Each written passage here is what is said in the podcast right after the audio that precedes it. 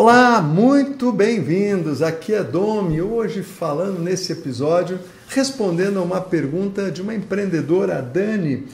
Dani, a Dani me escreveu dizendo o seguinte: Olha só, Domi, a gente comprou um negócio na área de automotiva e, uh, resumindo a história dela, ela comprou um negócio, estava indo razoavelmente bem uh, o negócio, foi lá e comprou outro. É? E naquele negócio anterior, ela deixou um amigo de sócio, amigo do marido, que acabou entrando sócio e acabou metendo a mão, né? simplesmente tomando uma boa parte do dinheiro lá. E, conclusão, ela teve que fechar o negócio e ficou com dívidas. E aí, o negócio que eles têm hoje não está dando conta né, de pagar as dívidas passadas e mais o negócio que está acontecendo. E o que está acontecendo com a Dani é que ela está tão ansiosa, tão nervosa com o negócio e resolver a situação lá, que ela não está conseguindo olhar para o negócio dela. Então, se você está numa situação semelhante, sabe que tem dívidas e aí não consegue olhar para frente, não consegue olhar para a tua atividade, eh, eu quero te dar uma sacada aqui que é muito importante, que é exatamente isso. Como lidar com a ansiedade das dívidas? Em primeiro lugar, não está claro para Dani, pelo que dá para entender, como que funciona o negócio dela hoje, quanto entra, quanto sai. E ela está tão ansiosa em pagar lá que está perdendo oportunidades de fazer o negócio dela acontecer aqui. Porque quando você está com a cabeça na dívida passada, não consegue olhar, atender bem o cliente, pensar em oportunidades de novas ofertas, de como construir mais vendas. Então, a primeira sacada aqui, é, Dani, e você que pode estar nessa situação, é primeiro fazer um levantamento das tuas possibilidades. Quanto que eu tenho de receita mensal possível? A média, se você tem um negócio, é a média do que você vai vender, não é? Se você tem um salário, quanto é seu salário? Se você tem uma atividade independente, profissional liberal, quanto você em média consegue oferir de ganhos mensais. Então, digamos, vamos fazer um exemplo aqui, que você tenha condições de receber 10 mil reais por mês.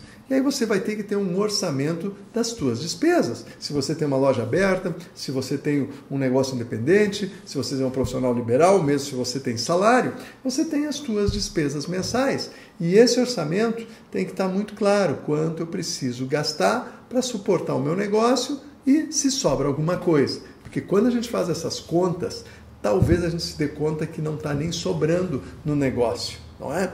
E é por isso que a gente não gosta de fazer essas contas, para ficar se enganando, sabe? Se iludindo. Então é muito importante que a Dani faça as contas da, da loja dela atual, né, da empresa de automotiva, que eu acredito que deve, seja, deva ser de limpeza de carro, de automóveis, encerar, essa coisa toda.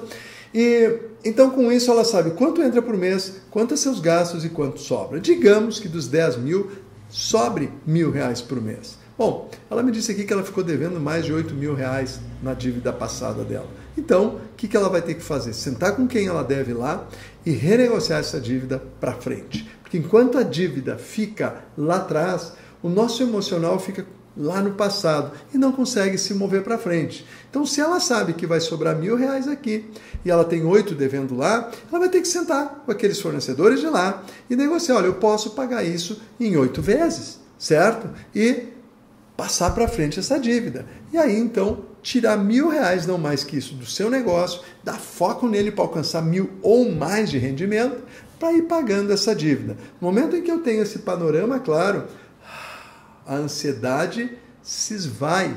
E aí nós começamos a nos liderar para alcançar o objetivo de resolver a situação futura, que são os próximos oito meses.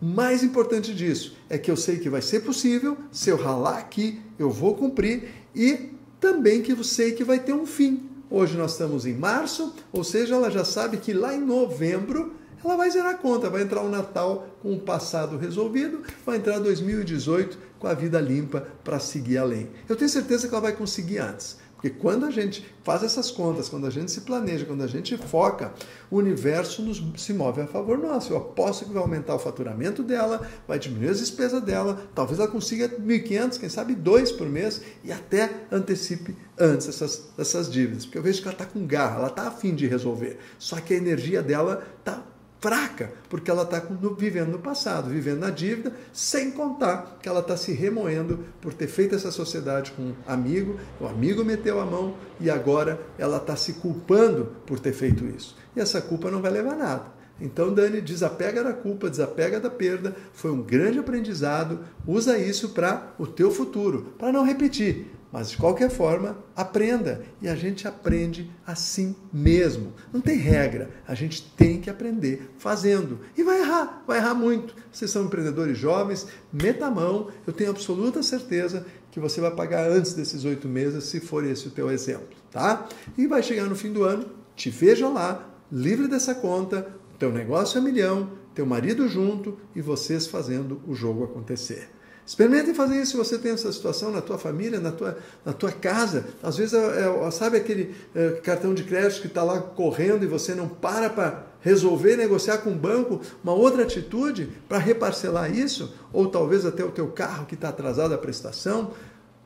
Planeja, faz contas e joga para frente. Não tem outro jeito. Se tu deixar no passado, a tua ansiedade vai ficar muito grande, você não vai se livrar das dívidas. Então, põe as, as dívidas na tua frente e desenvolva um orçamento para trabalhar e buscar elas. Legal? Deixa teu comentário, deixa tua pergunta aqui embaixo, eu leio todas e eu estou deixando aqui em cima para você um link para uma aula grátis que se chama O Caminho da Felicidade. Você vai assistir essa aula e vai compreender como funciona o nosso cérebro e como a gente prefere ficar nessa dor do passado, da dívida, e não faz conta para o futuro. Por quê? Porque a gente tem isso, nosso emocional, ele gosta de ficar todo sofredor, se vitimizar, a vitimização do sócio, do chefe, da economia, da política, e aí ele não vai para frente. Então, assiste essa aula grátis, Caminho da Felicidade, e veja se pode ser útil para você o que eu estou escrevendo ali, o que eu estou dizendo para você,